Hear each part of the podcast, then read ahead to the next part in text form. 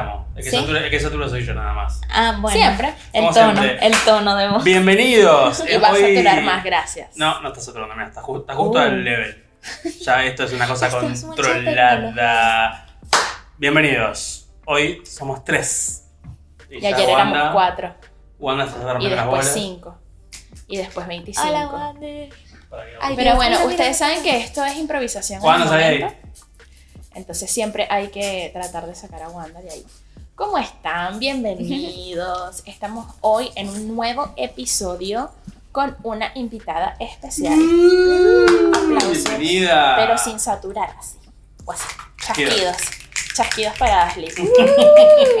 Me gusta, me Estamos con Ashley hoy, nuestra querida amiga. Bueno, primero que nada, Ashley es. Educadora. No, ya va. ¿No? Antes que eso. Ashley es mi Ah. mejor amiga. Ah, por supuesto. Nos conocemos hace 10 años. Eh, Yo creo que más. No creo. Sí. Porque yo entré en Samsara en 2012, 2011. No, yo entré en 2012. Bueno, 10 años, más sí, o menos. Sí, sí. No, 2013 entré yo. Ah, Ahí bueno. Entonces, 10 no años, sé. 23. Sí. La 10 que no años. sabe cuándo entró a 23. Samsara, Es- disculpen. Luego hacemos No, la biografía pero bien. Buscaré los datos. No pasa nada. Pero Em, es un montón de tiempo. Son muchos años. Más de seis seguro. Son Mm. muchísimos años.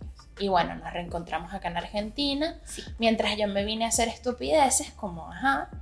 eh, Ali estudió su carrera profesional Soñada.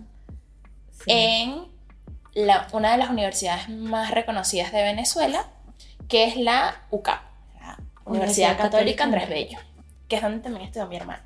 No sé si sabías. ¿Cuál de las dos? Ella. Ella. Ah, mira. Sí, me, me dijo. me Em, así que bueno, primero que nada, Ashley, bienvenida. Gracias. gracias por- Bienvenida, gracias por- gracias por venir. Gracias por aceptar esta locura, Sí. porque nosotros, bueno, Es muy cool. nosotros no, o sea, vamos a hablar de temas que siempre han estado en el inconsciente colectivo. Pero bueno, tenemos a alguien que desde su punto de vista como educadora y también como alumna, que fue en su momento, Por supuesto. eh, Todos nos, fuimos nos va, nos va a orientar un poquito desde primero alumna y ahora como educadora, ¿no? ¿De qué vamos a hablar hoy? ¿Qué vamos a hablar hoy? Mitos o realidades sobre la educación. Bueno, eso es, como dice el podcast, según yo. Por supuesto. Gracias. No, no. Es que todo en esta cosa es según vos y yo. Por Sí, eso sí. Según usted, nosotros. Ya entendieron, ¿no? Porque se llama así el podcast. Claro. Todo lo que digamos no se puede tomar de manera encanta porque ya- por favor. Ya el nombre nos da un vacío legal hermoso. Es que, total, por supuesto, pero es maravilloso. O sea, ¿qué te pasa? Increíble. Bueno, Aplausos. Ashley es licenciada en ciencias pedagógicas.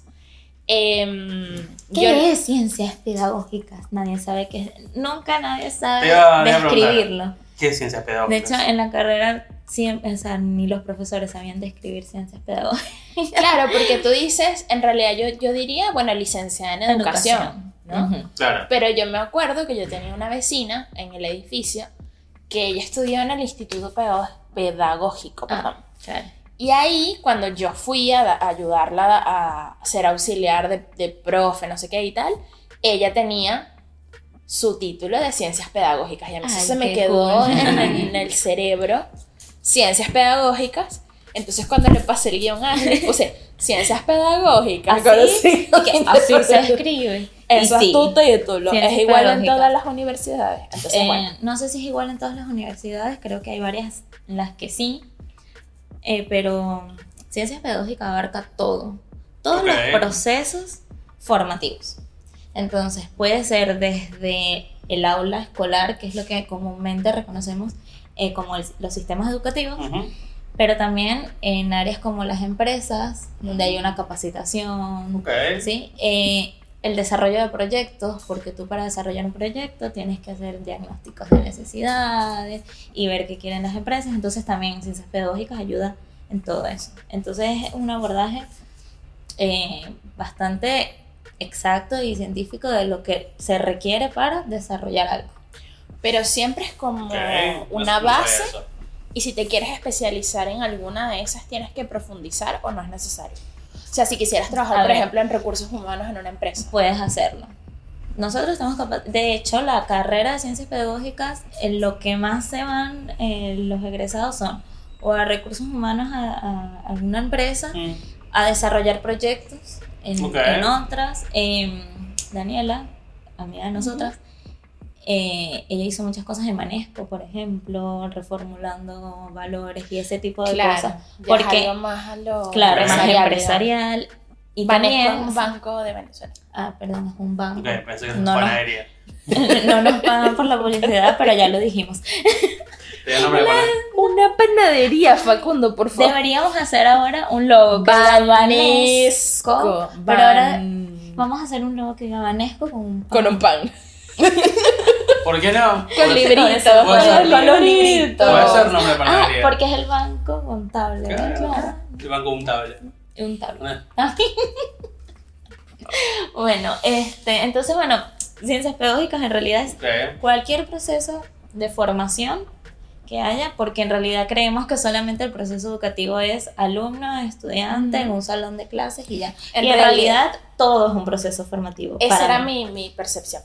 Claro. Yo pensé Así que, que eso, gracias ¿no? por, Sí. por, por No, eh, es todo. Entonces, bueno, muchos se van a desarrollar proyectos en la universidad, por ejemplo.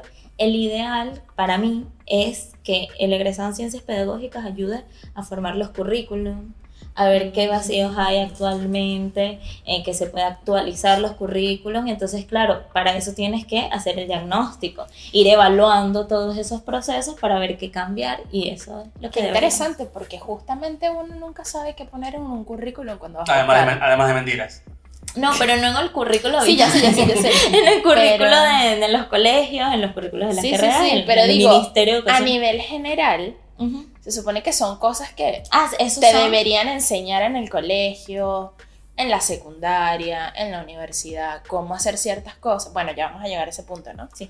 Pero, nada, bueno. No, no, yo hablo del currículum, eh, el currículum, el plan educativo, el plan educativo, eh, sí, todo eso se llama currículum. Mm, no el ok. currículum vital.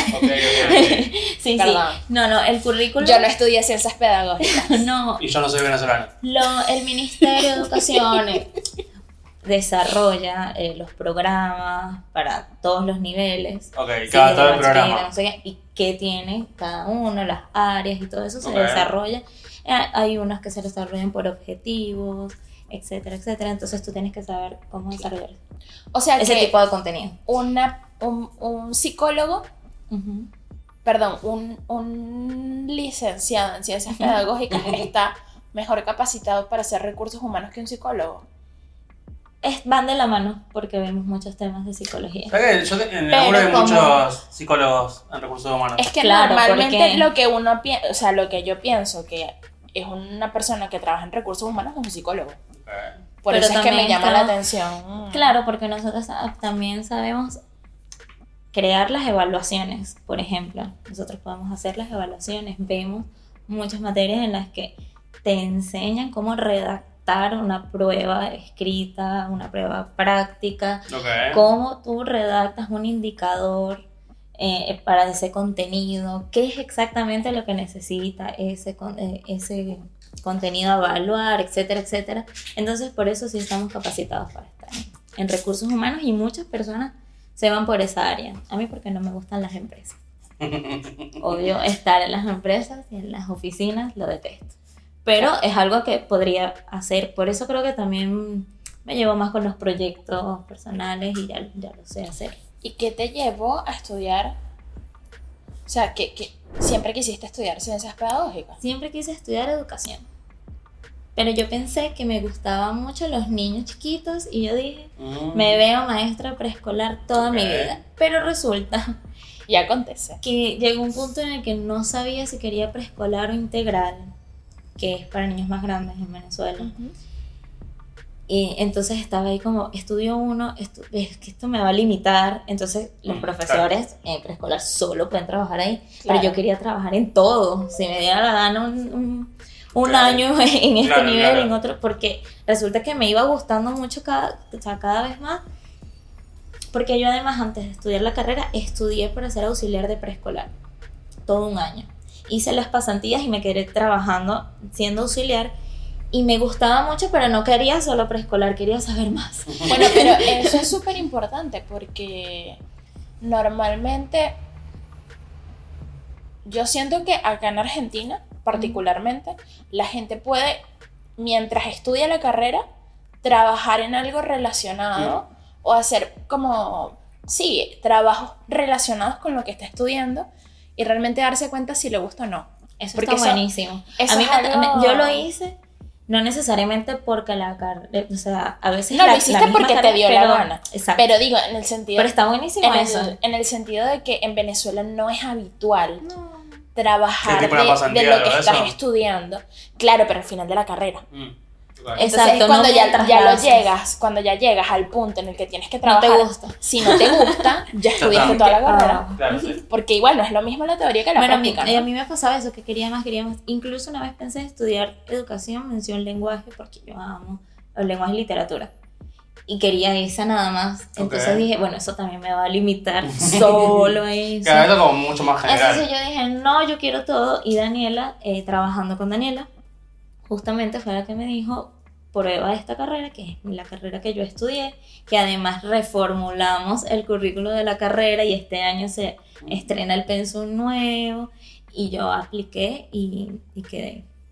Y, y por eso fue que me gustó. Y Porque cada vez en que la veía- Venezuela se hacen pruebas para ver si quedas en la carrera.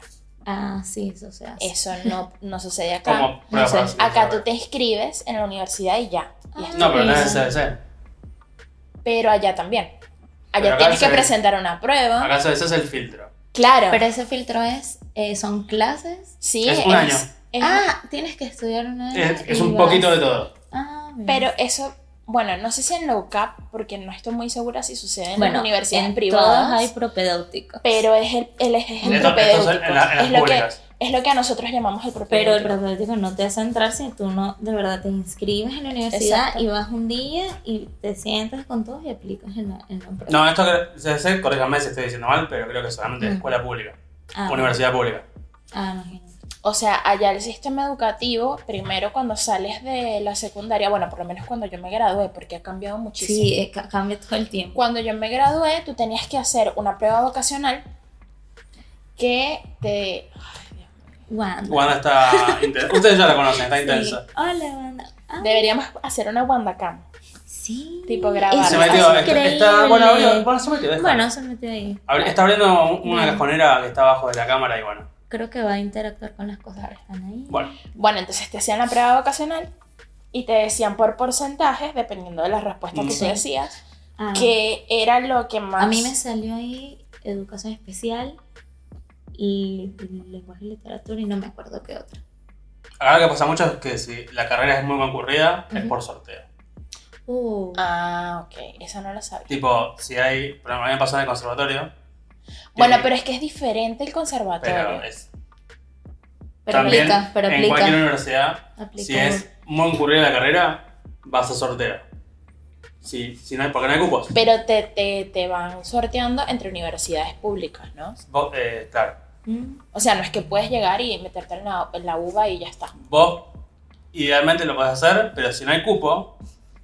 vas a Te llevan sorteo- para, para la vas a un Universidad de La Plata. Te, te, te da un sorteo. Mira, no podés este año, podés el año que viene.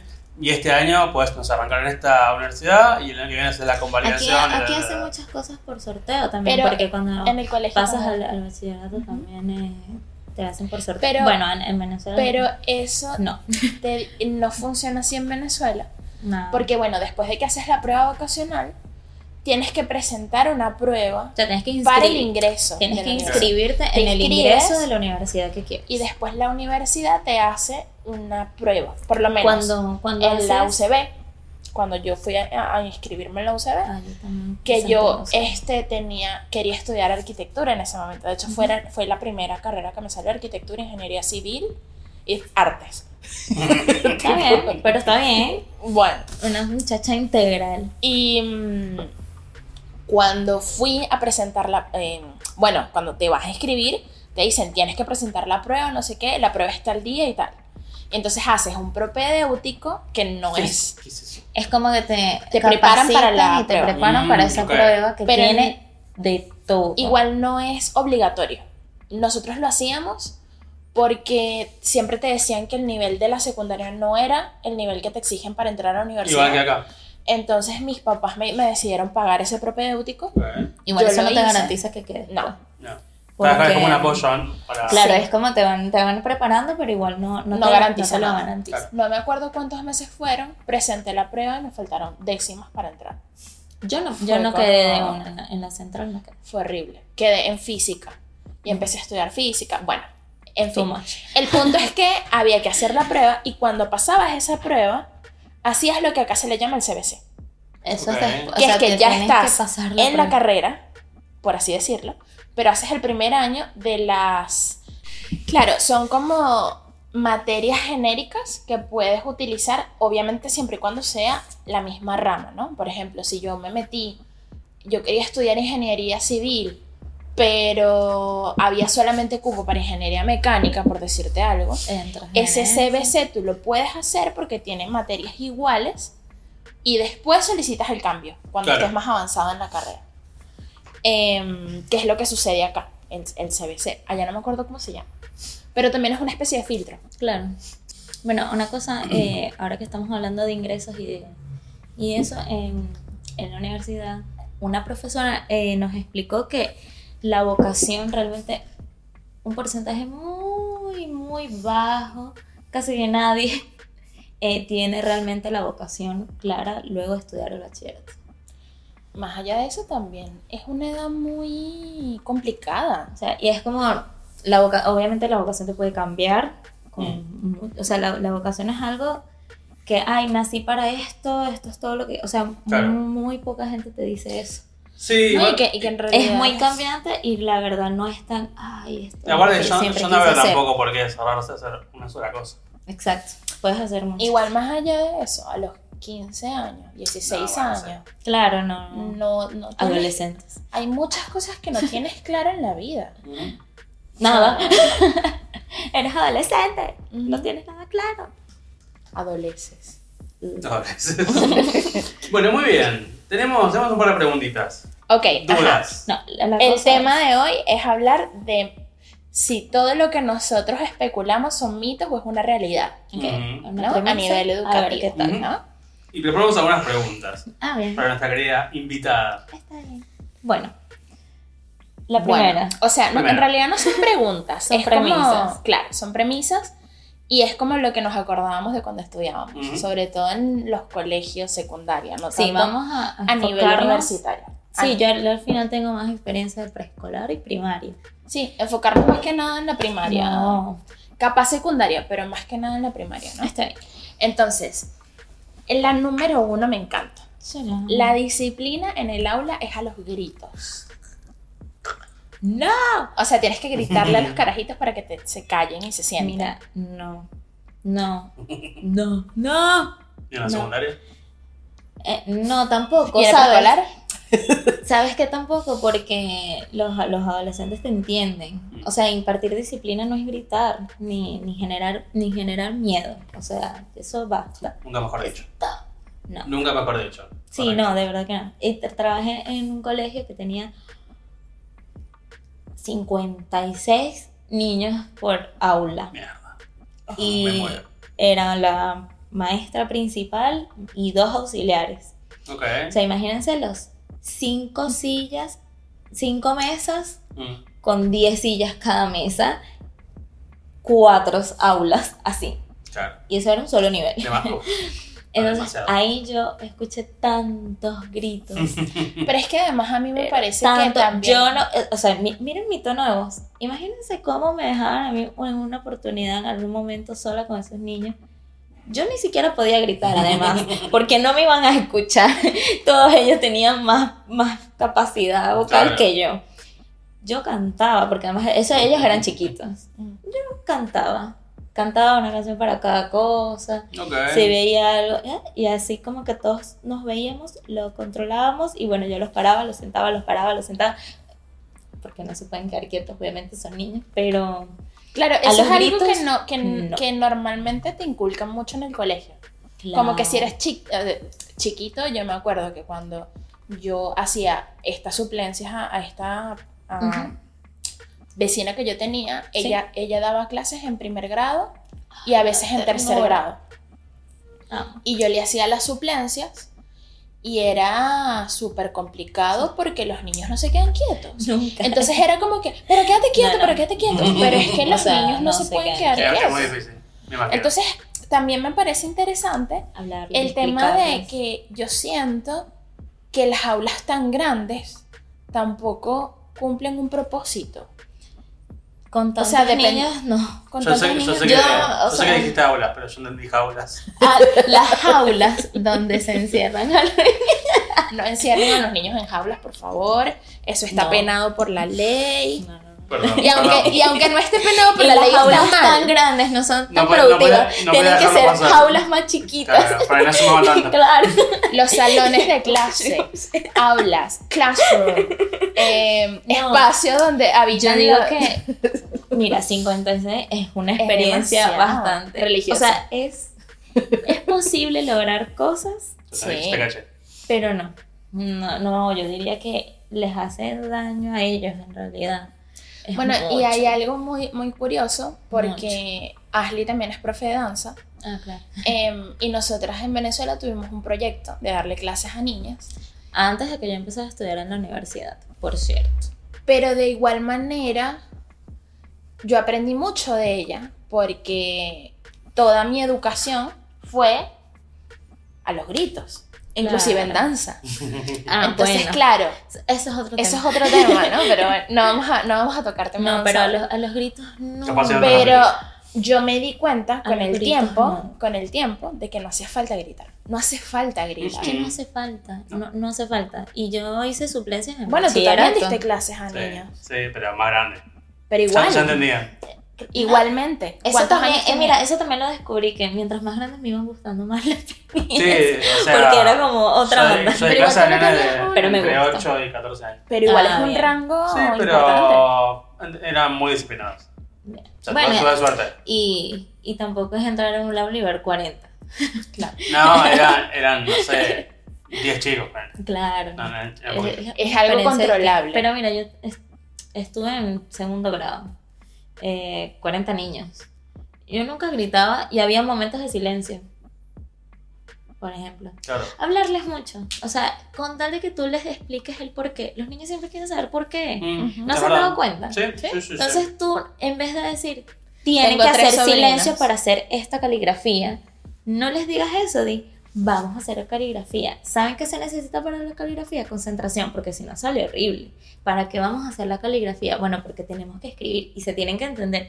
No es que tienen que escribir perfecto, Claro. es que tienen que aprender, es que tienen que soltar la muñeca. Entonces tú les que vas también- hablando y ellos van, ah, bueno, Yo ah, creo que- la caligrafía. Y llegó un punto en el que yo decía, vamos a sacar los cuadernos de caligrafía y todos hacían silencio. Claro, porque no entendieron. Solos. Y yo creo que también viene del mito de que los niños no tenía. entienden. Sí, siete- ah, no, los niños entienden. Los niños entienden todo. Todo. Si tú les hablas a los niños, Los y esto niños yo también entienden lo aprendí todo, con porque mis los niños sobrinos. repiten Sí. todo yo lo, yo y lo entendí- entienden. Yo lo aprendí con mis sobrinos, con mi Claro. sobrino más grande, que yo le hablaba, o sea, no- cuando quiero decir que le hablaba como un adulto, no hay, obviamente hay palabras y cosas que uno no le dice a un Sí. niño, ¿no?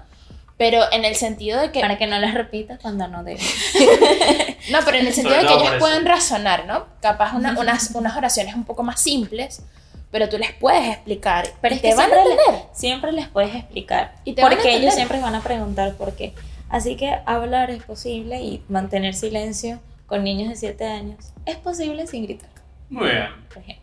Clarísimo. Me parece Eh, número dos. excelente, excelente, excelente respuesta. Esta, la, esta la escribí yo, me parece. Ok. Sin manual no se puede dar clases. Sí, clases. manual. Había, Manual. había un mito acá, Ajá. perdón, en, en Buenos Aires, que las profesoras tenían un manual. O sea, no, no, no que. Que el No que no preparabas no la que clase, preparabas, ¿no? sino que alguien mágico, tipo Gandalf, le daba un manual, Ah, claro. le decía tú enseñarás esto. Hola. Y que si Hola. perdían el manual, no podían dar Bueno. clase. Manual puede ser tu clase preparada, manual puede ser No, la- claro. el currículum educativo, que te, o sea, si tú vas a dar No el clase- vitae. No el vitae. No, no, No, claro, no, no. Ya, ya. ¿Ves? Eso puede ser un No, no, manual. acá estaba el mito que alguien te da el manual y Sin eso, la profesora no da clase porque es una inútil, básicamente. Bueno, pero yo en realidad pero- siento que. A Hay ver, profesores que sí, ¿no? Obvio. no, bueno. Mm, sí. Yo, yo en realidad siento que todos tenemos un manual ya de por Mm. sí. O sea, y todos, aunque te digan, no, yo no preparo la clase, yo improvisé, en realidad tú estás siguiendo algo igual. Tú en realidad sigues Teniendo una estructura. Claro, que aunque no la cumplas, y yo esto siempre lo dije, me acuerdo que lo dije otra, en una entrevista que creo que, que me hicieron en Venezuela, o sea, la estructura está, no se va a cumplir nunca. Nunca se va a cumplir la estructura ni la preparación que tú hiciste en la clase. Nunca se cumple y eso está bien porque el factor humano no lo tienes al momento de preparar una clase. Y pueden pasar 30 mil millones de cosas que los niños no estén preparados para eso, que no entiendan nunca, que entiendan muy rápido y tengas que agregar Mm. cosas. Entonces, Igual yo creo que a nivel... entonces es imposible. Puede General, que un día, ¿no? pero puede que un día improvises algo, pero tú en tu cabeza ya sabes cómo lo vas a improvisar porque tienes alguna estructura Claro. previa, tienes ya conocimiento previo. Así que siento que siempre hay un manual. Igual a nivel general, esto de que no se cumpla... O sea, Está si- bien. Si se, si se cumple exactamente el pie de la letra, es porque no escuchaste a tus alumnos. Es porque ¿no? no, tomaste en cuenta El, claro, el lo que factor dijiste, el factor humano. humano. Por ejemplo, capaz dijiste absolutamente todo, pero cuatro niños no entendieron una y mierda de nunca lo que te dijiste. dijeron ¿Por o qué? no te diste cuenta en la interacción, porque puede que no te lo digan, porque no hay nada que la gente no haga. O sea, la gente odia preguntar en las clases. En todos lados. Claro, a la gente le da, le da pena, le da pánico da decir, mira, no entendí esta parte. Y porque eso es así. Ya, o sea, y si te están explicando y nadie, y todo el mundo está como entendiendo, y además los niños que son crueles entre ellos también, es como, ¿cómo le pregunto? ¿Cómo mejor no le-. Y tú te das cuenta de ciertas cosas y lo repites, o haces un ejercicio, no lo hicieron, o no lo asocian, no te responden. Tú Claro. ves quién responde en Tienes general. las O herramientas tú también sabes. Para, para llegar a esa conclusión. Entonces, sí, es mentira que esa planifica. Y de verdad, si hay algún profesor o maestro que, que lo haya cumplido, que me diga cuál es la técnica, porque de verdad el factor humano tú nunca lo vas a controlar porque no lo vas a saber. Es que yo creo que el tema también. Porque somos que a- emociones, que a somos uno- seres. A uno le da mucha vergüenza. No sé si es a nivel general, pero por ejemplo, mi caso personal, a mí me da vergüenza decir que no sé algo. Bueno, o me todos. daba vergüenza decir que no sabía algo. Sí, bueno, creciendo como que uno lo va aceptando y que no, yo no Entonces, sé. ahora, de hecho, hago, y siempre es como que voy a hacer una pregunta que capaz es una pregunta estúpida, porque tengo la necesidad de, de sobreexplicarme, Claro, claro. pero es también tratando de romper ese miedo de si no lo Atrévete sé, a preguntar si no lo sé, y, ¿por o a qué lo decir voy a que no. asumir? Exacto. No, yo en, en Exacto. laburo a los chicos nuevos que entran, lo primero que les digo es, chicos, ninguna pregunta es boluda. Pregunten, Claro. pregunten, pregunten lo que sea. ¿Y por qué lo voy a asumir? Hasta lo obvio, hasta porque lo más además, obvio. porque ah, además si lo asumo, capaz lo hago, lo hago mal. Claro. Y entonces es un, es un proceso más difícil porque tengo que deshacer, tengo que reestructurar mi cerebro para hacerlo de la forma que es porque sí, lo entendí todo- de una manera claro, diferente. todo es peor, o sea, pregunten. Y Mm. bueno, eso, Bueno, el muy bien. manual. Muy bien. Imagina. Tercera Entonces no existe un pregunta. manual. Ah. Ah, Yo pensé que sí. no. Las reglas. Siguiente pregunta. O va, siguiente frase. Bueno. Esto viene. Premisa. Ok, premisa. Se pueden corregir Premisa, los gracias. exámenes sin leer. ¿En qué sentido se diría esto, no? Porque Ajá, yo explicando tenía el contexto. profesores, Ajá. que no voy a decir los nombres, pero yo tenía En la profesores que, descripción van a tener no, El Instagram de los profesores. el link de. no, que por ahí se decía o se Ujú. rumoraba que siempre te raspaban o siempre te reprobaban, vamos a decirlo de manera más, más profesional, em, porque les caías mal o porque simplemente les gustaba reprobar a todos los alumnos. Entonces Ay, no leían, sino que echa, tipo, tu, tu, Está tu, malo, tu, está tu, malo. listo, está malo Bueno, todo. Hay de todo en el mundo y no dudo de que haya profesores así todavía hoy en día. No lo dudo. Pero obviamente no podrías. Y Al también- menos que sea una prueba eh, de selección simple en la que ya tú te sepas el Mm. orden de que hiciste y no lo cambies. o hagas tres modelos, porque eso, no, eso también te lo enseñan. O a los Sí, profesores nos se enseñan a hacer Hacer exámenes. Claro. O sea, sí nos enseñan a hacer eso. Entonces, al menos que te- tú te lo aprendas el A, A, B, C, D, E, tan, tan, tan, no como, lo puedes. Como Leonard con Sheldon. Exacto. El patrón. A, el B, patrón C, A, B, A. D, D. Al menos que hagas eso, eh, no, obviamente tienes que, que corregir los exámenes leyendo. Yo tengo una, una anécdota cuando estábamos chiquitas, bueno, que le pasaba primero a Gilda y después me pasó a mí.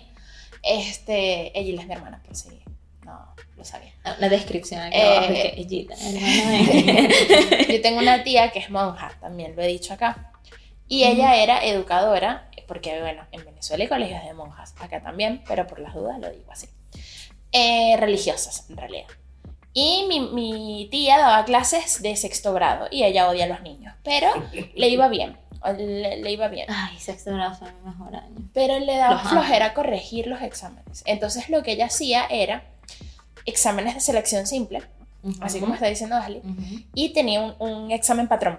Exacto. Entonces Yo ponía a mi hermana a corregir. Ah, Entonces le daba los exámenes y le daba el, pat- el examen patrón. Bueno, pero y ya después va. lo hacía conmigo. Debo decir que eso lo hemos hecho todos porque yo Pero eso no está mal. con una montaña la- de trabajo que tenía en ese colegio que tenía 56 60 años, niños. sí, yo llegaba a mi Claro, casa por con día. una montaña de trabajo porque las horas administrativas no me alcanzaban y además yo estudiaba y entonces y vivía lejísimo, entonces yo llegaba en la noche y mi mamá me ayudaba o a veces lo tenía que hacer yo porque era una especie, pero yo también he pedido ayuda para corregir. Y las pruebas y las pruebas Repruébame, repruébame este niño que me cae te doy la lista de la... No, ¿sabes qué pasa? Que eh, esto de corregir y de las evaluaciones, por lo menos yo lo que hago es no leer el nombre del niño o de la persona. Simplemente primero eh, corrijo el examen. Eso es Claro. súper interesante. A ver, después sí te vas aprendiendo está- ciertos está- no, patrones y ciertas eso. letras. Pero yo antes, o sea, yo no veo el nombre, primero corrijo, incluso a veces lo hago de atrás hacia adelante justamente para no leer el nombre. Ta- Y después me doy cuenta que hay unos que no tienen nombre, gracias, y digo, no, pero... ah, pero- Eso pasa mucho. Sí, demasiado. Siempre porque a mí también me pasaba. Sí. O sea, no ponía el. Recordaba el profesor que decía, acuérdense de ser. poner los datos, Sí. el encabezado. Mira, es que pasa mucho, pero yo, yo hago eso, no, no le veo... Y por eso a veces también me cuesta mucho asociar los nombres de los niños, o sea, yo me aprendo los nombres al final del año escolar. Chao. Cuando ya se van, ahí ya me las aprendo y por eso tampoco logro asociar bien las letras porque siempre, e incluso con los cuadernos, primero corrijo, luego veo el nombre. Me gusta Pero esa eso, eso, es, eso buena. es una buena técnica porque no te predispones. Mm. Exacto. Porque Bueno, decir, somos humanos. Somos exacto, humanos. justo Claro. se- iba a decir, decir que uno no tiene ciertas... Sí, Dale. sí, no, somos O sea- humanos y esas cosas pasan, pero bueno, uno igual lo evita y uno Claro. es bien profesional Me- y me acordé cuando de- ya te, te sabes la letra, porque es muy obvio que esa letra puede ser nada más Claro. de cierta persona, ya tú sabes, pero, pero está bien. Igual hay muchísimos tipos de exámenes Es- y, y, a ver, al menos que sea una prueba práctica, un examen de baile, de Claro. algo práctico. pues, Claro, claro. Me acordé, de- no, no es una pregunta, es una, una anécdota Ah, chiquita. Una vez en mi colegio estaba orgulloso de ser inclusivo, porque habían puesto, que esta- estaba bueno, Ok, rampas, Ay, yo me acuerdo rampas para la silla de ruedas, bien. para el único alumno, que está bien, que está con Eso silla está ruedas, perfecto. Pero es maravilloso. pero, Ay. bueno, entonces cuando yo era parte de inaugurar lo, lo de braille, lo que hizo esta gente fue imprimir una hoja, o sea, sin textura, una hoja común, los O sea, no puede puntitos, ser. y no solo eso, le lo pusieron un marquito y un con vidrio. O para sentir mejor o la sea, textura. o sea, ya de por Para sí, ver qué tan liso es el vidrio, o si sea, tiene si ya de por sí el papel no tenía textura, le pusieron un vidrio. Pero los papeles tienen textura. ojo. Bueno, pero ya. no. Mira, pero ya Y va. lo pegaron de todos lados, boludo. Bueno, y pero la- el primer paso estaba hecho. La intención estuvo Entonces fue como. de mierda, pero estuvo. Entonces pe- pegaron en todos los rincones Está lo- muy los mal. cuadritos. Está muy mal, pobrecito. Esos chicos, bueno, no habrán llegado a ningún lado, pobre. ¿No? No. No pudieron, no pudieron. A ver este cuadrito. ¿Qué dice acá? Fuck. Bueno, perdón por la introducción, pero me No, acordé. No, no, es que es maravilloso. Tenemos, tenemos más, premisas. Por las normas del Ministerio de Educación, los alumnos no pueden reprobar. Ah, no, esto es una leyenda urbana, entonces esto es real. Esto era un mito, bueno, mito, que en realidad lo, lo logramos em, ¿cómo se dice? Comprobar, por lo menos en mi colegio, No, no, eso sí. es real. que llegaba el punto en el que tenían que hacer la repetición de la repetición de la repetición de la repetición del examen. Este, y ya los profesores les daban ladilla y los pasaban a los alumnos. Sí, porque a veces hasta te pueden denunciar por eso, o sea, para... ¿Qué? ¿Por, por no aprobar a alguien? Sí. Pero ya eso son normas del Ministerio de Educación. Sí, o sea, es una ley ley. educativa, ¿no? Esto no es un mito. No, No. no, eso no es un método. Eh, de Qué hecho, fuerte. de hecho, para tú de verdad hacer eso, tienes que llamar al representante, tiene que venir el director, la coordinación, todo un montón de... Y tienes que demostrarle de verdad a ese representante, mira, nosotros de verdad creemos que lo mejor es que este alumno repita porque mira, eh, pero tiene que ser todo muy Igual, legal, casi yo- que abogado. Perdón. Igual Pero sí se hace, y, y una carta y demás, porque de verdad eh, hay, hay, hay muchos, me imagino que también pasa en muchos públicos, que, que sí, que al, al final los, los apruebas porque contra qué vas a pelear tú, y al final vas a pelear para que él igual puedas pasar el, al siguiente. año. Igual hablaba de, de, de exámenes, ¿no? ¿no? No tanto de, de repetir el año. Ah, No sé si exámenes, no. bueno, Obviamente, lo si repruebas todos Si los repruebas, exámenes. No, bueno. tienes que repetir el Ah, año. Yo me- me acuerdo que materia- Pasaba Pero no. mucho en la secundaria eso. Yo creo que en inglés en un momento la- mi profesora estaba harta de verme y el último examen fue como, le digo, profe, ¿me aprueba? O bueno, nos vemos en, Ay, no. en recuperatorio. Ay, no. Me hizo aprobado. Pero Váyase- igual en mi váyase de colegio- caminada. Igual, colegio- ¿sabes qué pasa De también? camisada. De De camisada. camisada. Igual, De sentada. el, al final, en bachillerato sobre todo, se hace el consenso de que si a algún alumno le faltan algunos puntos en una Claro. materia, entonces se habla bien, si se le da, si se- no se les da, eso también sucede. Ah, yo tengo una pregunta antes de seguir con esto. Bueno. ¿Los niños realmente son crueles o es que son muy sinceros y dicen las cosas sin filtro? Las dos. Pero son crueles. O sea, realmente es Sí. por, por maldad. A veces sí, porque ellos aprenden lo que le muestran los adultos. Entonces, si tienes a un papá que es cruel y tiene unas intenciones bien marcadas, el niño va a tener las mismas intenciones.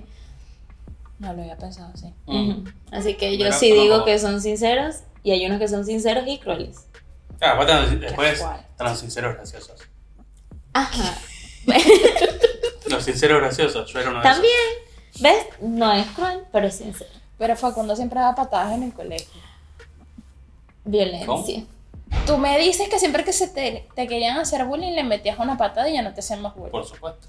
Demostrando el carácter. primer día. Demostrando el carácter. ¿Quién me va a hacer bullying aquí? De camisada. Era, era, ¿Era una patada primer día de clase o bullying un año entero? Patada. Bowling, me De encanta. bowling. Bowling. Bowling. Bowling. Bowling. Ok, Bien. em, Sí. Ay, Dios. sí. Esta es maravillosa. Sí. Dale. yo creo que sí. Las profes tienen sus alumnos favoritos. Pero por supuesto. Siempre, obvio.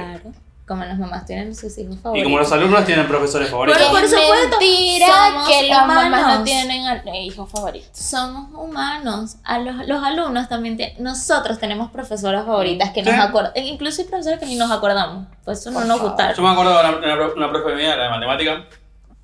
Eh, no porque me, me haya enseñado bien, porque yo de matemática no me acuerdo nada. Sino porque era muy graciosa. Ok. Claro. En la secundaria que estaba yo, estaba el buffet, la cantina. Bien. Y todas las mediodías le tenían como su, su almuerzo listo. Entonces, al mediodía, la mina señalaba a alguien para que se lo vaya a buscar. Ah, mira. Poderes de profe. Claro, entonces, el almuerzo de todos sus Que días está mal. Pero era un sándwich, como así, de queso, queso cremoso derretido. Entonces vos llegabas, una, una sábana envuelta en el sándwich, se lo daba, la mina comía mientras corregía, y cuando te llegaba el examen te llegaba con pedazos de queso. Oh. ¿Sabes cuántas veces he escuchado este cuento y no deja de darme asco? No me parece final. Qué plot. Eh, Qué tan importante. Pin- Pues pinza, pinzas el apellido de esta profesora. No. Y no los corregía con pinza porque estaba todo, estaba todo lleno. No, no, No, no. mira, Bueno. sí tenemos alumnos favoritos, pero eso no afecta en la evaluación al final ni nada de eso. Y tampoco eh, afecta, ¿no? De- yo diría depende del profe. Bueno, obvio, hay de todo. Hay profesores que hacen lo que les da un poco la gana. Yo tenía una profe Pero- que la amaba y la adoraba.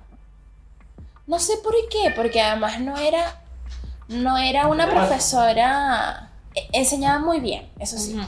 Era una profesora de química, de química orgánica en la secundaria.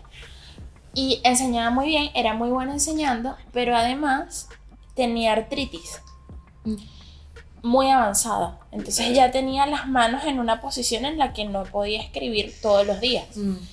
Este, y siempre el aula que nos tocaba era en el primer piso, en el segundo piso. Entonces ella nos mandaba a subir y decía, bueno, suban. Yo en un rato Y decía, Galea, Galea, me llamaba, porque todo era por, por apellido. Claro. Entonces Galea iba. ¿Cómo me cuesta? Puedes ir haciéndolo encabezado, no sé qué, mientras yo. Pobrecita. Y muchas veces ella no podía escribir, entonces mandaba a Claro. sus alumnos a escribir. Y tenía a sus alumnos favoritos para escribir porque ella decía, eh, la, escríbeme la fórmula de tal, y si mandas a un alumno que no se lo sabe, Claro. Pero ahí es obvio que voy a tener que. Y es que uno sabe para qué va a mandar a unos alumnos que no, por supuesto. No, pero. A ver, que tenga uno. Tenga pero eso no quiere decir que, que, se- que ella fuese mala profe. Claro. Era No, muy no. buena profe. Ya y, no quiere decir bien. que yo no los quiera a todos. Porque yo, y aparte que yo soy, no sé, también. Pará, y como, y como tiene favorito también el, el no favorito. Eh, el obviamente odioso. el no favorito también existe, pero yo no he tenido no favoritos ahora que lo pienso. Yo era el no favorito. En toda mi clase. No, porque a mí me encantan los alumnos que a los Difíciles, maestros no les claro. gusta. Eso iba a decir A mí yo. me fascinan porque además yo Es un reto. a mí me encantan porque po- por lo menos conmigo siempre estaban. Entonces querían sentarse en mi escritorio y yo, pues dale, los dejaba. Yo feliz, vénganse. Y así y la verdad nunca tuve problemas de ese tipo.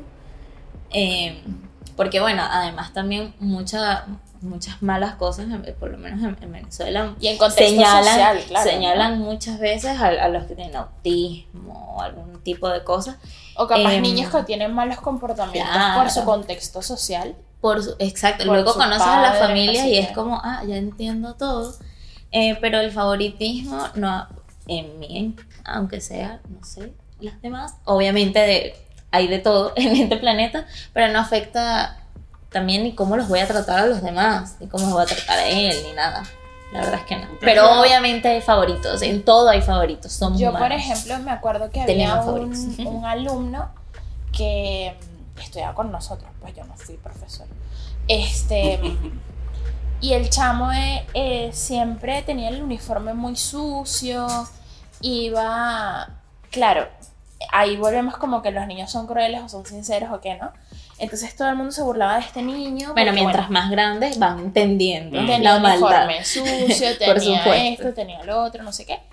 Y después, bueno, nos enterábamos que el niño se venía desde, no sé, Sí, el cerro britórico. Sí, pero sí, claro. muy lejos. Agarraba estudiar, como entonces- tres colectivos para poder llegar a ese colegio, estudiar. La mamá no le lavaba el Y uniforme. general- nada. generalmente ese tipo de contextos son los niños que se portan mal.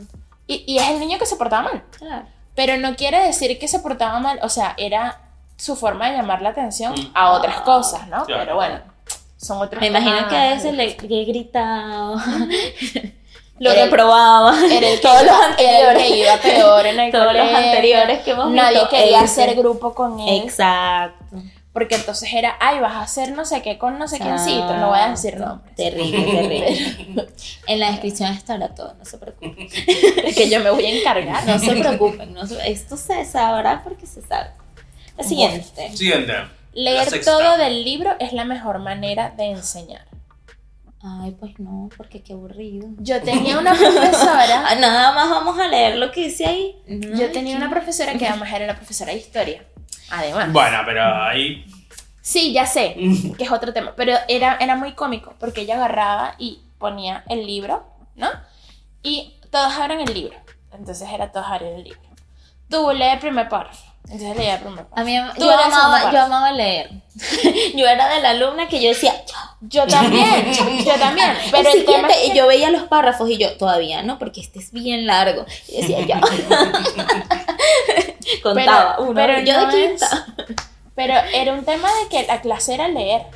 Que los alumnos leyeran el libro Pasa es que, completo. a ver, hay maneras de hacer eso y que fluya y que salga bien y que todos te van a entender. Generalmente, no, o sea, tienes que venderles la idea. Era como decíamos que en vez de gritar, explicarles. Acá también sucede lo mismo. Tienes que armar tu estrategia de lectura Claro. como si fuera de verdad el club de lectura y ese día te va a salir bien, pero no la puedes repetir siempre porque eh, son inquietos, como Wanda. claro. ¿Ves? No se pueden quedar quietos. Entonces, Intensa esta niña. lo de leer, eh, tienes que buscarle la vuelta, preguntarle sobre la lectura. Si hay un niño que no quiere leer, no lo pongas a leer en público. Punto. Porque Eso era no. horrible porque los forzaban a los niños que no Porque querían leer. eso está mal, porque ahí cortas con todo y, y- y ese niño va a parar el proceso de aprendizaje, no va a entender lo que va a leer, los demás no van a entender, se van a hablar, se va a Mm. traer... Sí. Entonces la clase termina siendo horrible. O sea, hay maneras de hacer eso eh, y que fluya. Pero cada profesor tiene su estilo también y si hay que Después leer, está el sí. es, como, también. es como una herramienta, ¿no? Obvio, o sea, puedes tener profesor. ciertos días de tu evaluación planificada, eh, de tu evaluación, no, de tu planificación, en la que te dediques a leer un, un texto, pero no necesariamente todo el tiempo. Pero eh, llega un punto, no sé si pasaba en esa materia que, que, que me estás diciendo, pero yo hacía esas cosas más que todo, obviamente, en materias que requerían lectura. ¿Qué estás haciendo? No sé. Ah, No, no va a poder subir. ay, ese pobrecita. Ok, se sube. Objetivo logrado. Lo logramos. Ahorita se va a caer en mi cabeza. Ese es mi miedo más grande. La, la siento. No. Este. Ah. No, o sea. A ver, Ah, bueno, eran clases de entonces- historia, ah, bueno, obviamente era necesario Bueno, pero, leer. pero a veces se los vendes también, que ellos mismos dicen, y hoy vamos a leer, yo quiero leer hoy. Y, Mm. y esas cosas también pasan. Claro. Claro, pero en esta clase era necesario leer. Obvio. Pero era como que la tipa no quería trabajar. Esa era mi, mi, mi Pero por percepción. supuesto. Entonces, Mira, este- es como. Es como el profe que te pone la película. Las clases de historia, obviamente tú tienes que leer, pero, Pero, eso para también mí. es una buena estrategia. Pero para mí. En, O sea, en- para todos es una buena estrategia. A mí, en, en, no sé, en Historia Universal me- nos mostraban una película de cierta época del año para entender No, no, eso te lo entiendo. Pero yo tenía un profesor que ponía la misma película como cuatro o cinco veces el mismo mes. O sea, dale, boludo. Ya la que vi. no, es que no la han entendido. La vi la semana pasada. Vuelvan a verla. Puta que te No, parió. pero es que mira, yo sí te digo, esos profesores eran de qué edad? No, profesores grandes, obviamente. Eran profesores grandes. Sí. Porque es que yo digo, esto tiene un límite. Ujú. Ya, ya te han echado la bola también. Esto tiene un límite. Y fue también una de las cosas que a mí me hizo estudiar ciencias pedagógicas. Porque el día que yo me canse de estar en un aula, yo puedo ir a hacer administración, a evaluar el penso, a hacer cosas. Porque esto tiene un límite. Esto no. Aparte que estamos trabajando con seres humanos. Cansa y como va evolucionando tanto, tú te vas quedando atrás. Porque somos humanos. Así que. Obviamente, esos profesores no querían dar clases. Después Estudien. una profe de Estudien. historia en la universidad Entiendan eso. que ella nos mandaba a leer, porque es que en historia es necesario leer, hay que leer los libros y todo el tema. En todo el- hay que leer, en Sí, realidad. pero bueno, digo en, Pero- en, en historia principalmente, ¿no? Porque Sí. hay que buscar la fuente de, de- de las personas que lo vivieron. Claro. Pero esta, esta profe, no me acuerdo su nombre lamentablemente porque mi memoria es muy mala, pero sí me acuerdo mucho de ella, em, nos mandaba a leer en casa. Bueno. Entonces ibas a la clase con el tema preparado y hacíamos un debate. Ah, pero eso está bueno. Y eso era brutal. Eso O sea, bueno. a mí me encantaba y yo le agarré amor a la historia universal. Claro, entonces querían por en la, en la siguiente clase ya estaban como que vamos a ver para la siguiente clase, eso es la porque se hacía un debate. Entonces todo. nos dividían en dos equipos, no sé quién va a hacer esto, no sé qué. Sí. Y de repente cambiaba la dinámica. O de repente, y te decían, ya no vamos a hacer equipos, ahora va a hablar el que quiera hablar. Y así. Este, y Son era brutal. profes. Y era Qué brutal. Y era una profe vieja, ¿eh? Vocación. Era, vocación. era, era, era muy brutal. Sí, le gusta. Mm. Le, le gustaba y no, no se ha cansado todo. Todavía, Todavía no se ha cansado, no se había tiempo. cansado. Eh, vamos con la siguiente. Ok. Si no escribes las respuestas de manera textual, como te lo enseñó barra dictó el profe, repruebas el examen. Oye, eso está muy mal. Hay muchos Eso, que ver, lo hacen. Hay yo tengo muchos que lo hacen. Y yo también en algún momento llegué a estudiar grabando la clase y transcribiendo la manera en la que explicaba el profesor para poder pasar porque si no iba muy mal en la Yo materia. tengo un compañero que el- en matemática que el chabón era genio. Y el chabón escribía directamente el resultado de la fórmula, pero no escribía la fórmula. O sea, Bueno, pero eso tienes que demostrar el proceso. no, no, el chabón lo demostraba, pero. Nada, era como lo miraba así, esto. Pero está muy bien. Pero bueno, como ya saben. Pero igual ahí está también el tema de Pero es- decirle a los alumnos, yo necesito que ustedes Claro. escriban la fórmula y todo el tema para poder saber si entendieron el proceso de llevar igual, a cabo si ya yo cosa. sé que ese niño tiene esa habilidad, también le pongo a hacer otras Mm. cosas. Claro. Porque al final uno siempre está evaluando, evaluando la clase. O sea, cada clase es una evaluación, no es una evaluación en Yo, la- yo creo que tuve un solo profesor que me decía. evaluación. Yo tuve un uno o dos profesores que decían: No, no contesten de memoria, lean, formulen una respuesta, pero no, no. O sea, yo no quiero que vengan como robotitos a repetir lo Mira, que dice el libro. A mí me pasaba mucho en artística, por ejemplo. Dios mío, hay gente que no sabe dibujar yo. Ah, Pero, pero como yo iba, a- o sea, yo les ponía buena nota, tanto el que hacía un buen dibujo como el que no, porque le inte- o sea, Lo porque yo los veía trabajar. Claro. O sea, no es que agarró y dijo, listo. No, lo intentó, Claro. estuvo, entendió la Se idea, tomó su debatimos, no sé qué. claro. Al final yo traía toda, ya habíamos hecho todo, ellos habían entendido la teoría del color de la cosa, no sé qué y todo. Entendió, yo sé que ese niño entendió. Ahora que le puse a dibujar una taza y eso parece cualquier cosa menos una taza, eso es otra cosa. Pero es que si no tiene la habilidad, yo tampoco lo puedo poner a sufrir por eso. No, claro. Totalmente. Bueno, de, de ese punto, Ujú. ítem, Sí. lo que sea, sale de la profe de historia de bachillerato. Porque claro, nos mandaba a leer a todos del libro y después nos quería corregir así. Y qué fastidio, porque de- después... Perdón. Mi punto de vista es que no, no terminas desarrollando la comprensión lectora. Claro, igual tienes que analizar bien, porque mira, ahí dice, cómo te lo enseñó, cómo te lo dictó el profe. Tú también, eh, o sea, cada quien tiene su manera de, de decir todo, y hay datos con lo que tú te puedes quedar con lo que te dice un profesor, que eso es lo que te va a servir a ti para pasar. Eh, pero ¿por qué? Porque tienes que analizar bien el por qué te lo está diciendo. No, por supuesto, Es pero una cuando, cosa como- cuando, no sé, tomabas dictado y entonces escribiste el concepto de la fotosíntesis y en vez de decir al final, no sé, planta, escribiste un sinónimo de planta que no se me viene ninguno a la mente ahora. Hoja, no sé. Lo que sea, te reprobaban porque Mata. no escribiste planta, La mata. escribiste mata. La mata. La Entonces, no, ahí eso, es donde- no, eso está mal porque tú tienes que leer. Justamente la otra que dice que tienes que leer Claro. para saber qué te está queriendo decir. No todo el mundo se expresa igual tampoco. Y no a todo el mundo se les facilita la expresión. Entonces, si tú me vas a decir que le vas a preguntar a un estudiante algo bajo presión, sabiendo que es una prueba, o sea, que eso ya a ti te genera estrés. A todos. La gente Sí. cuando le dices, hay un examen, todo el mundo hace así. Sí. Yo también lo hago. Es como, ok, es un examen, me van a observar, me van a calificar, me van a evaluar, esto está así pasando.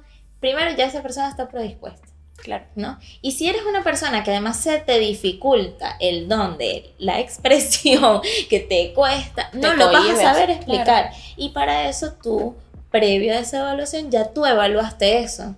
Claro. ¿Ves? Ya tú en todas las clases lo fuiste conociendo y dijiste, este alumno tiene estas características y cuando entonces te viene la prueba y ves que no desarrolló un párrafo así, sino que explicó esto, bueno, está bien porque tuvo sentido esto, bueno, aquí sí es como se nota que no estudió. Ah, bueno, esto, Claro. esto sí Cuando fue... a mandar palabritas. Claro, pero en cambio esto sí tuvo la idea de que la fotosíntesis es el proceso, pero no Claro. supo explicar bien cómo la luz del sol y así. Y bueno, es que esto es un trabajón. Por eso el profesor está cansado del tema. Igual pero es que mí- esto es mucho trabajo. A mí la peor parte es la corrección. Yo odiaba los exámenes orales. Ay, yo los amaba. Yo, los prefería hablar, odiaba. yo prefería hablar, exponer, yo ven a mí, pónganme a hablar, a y exponer, porque hecho, bueno. la única me di cuenta, de muy chiquita, Ujú. que la manera más fácil para mí de fijar un tema era hacer un debate, por así Claro, decirlo. porque dabas tu opinión y ahí lanzabas el conocimiento. Y esas Entonces- cosas, y esas cosas también lo tendrían que ver tus profesores cuando tú, cuando eh, estaban interactuando contigo. Pero claro, yo lo descubrí yo sola. Claro. Y yo me acuerdo que mi papá se ponía conmigo, Ah. Yo le daba A el, tema, entonces lo leíamos y después a la noche cuando mi papá llegaba al trabajo nos poníamos a discutir del tema. Entonces yo le decía mi punto de vista y mi papá me preguntaba, pero ¿por qué piensas eso? ¿Pero por qué no sé qué y tal? Y muchos exámenes los logré pasar gracias a eso. Exámenes Totalmente. orales. estoy hablando. Este, sí, o sea, la verdad es que era una excelente herramienta. Muy buena es que escuche tu papá. Porque a mí me, me gusta, o sea, y también después me di cuenta, cuando crecí, que era una forma también de mi papá pasar tiempo conmigo.